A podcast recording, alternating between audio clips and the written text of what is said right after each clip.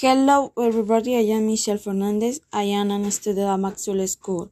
Welcome to this podcast. Today I am going to tell you about my good and bad action, like a citizen. I do my things like take care of the environment, feed stray dogs, respect the traffic laws, put my garbage in the trash can and help my neighbors. Also there are main actions that we should not do like don't destroy the monuments, don't destroy public goods, goods, don't cut the line and don't produce a lot of garbage.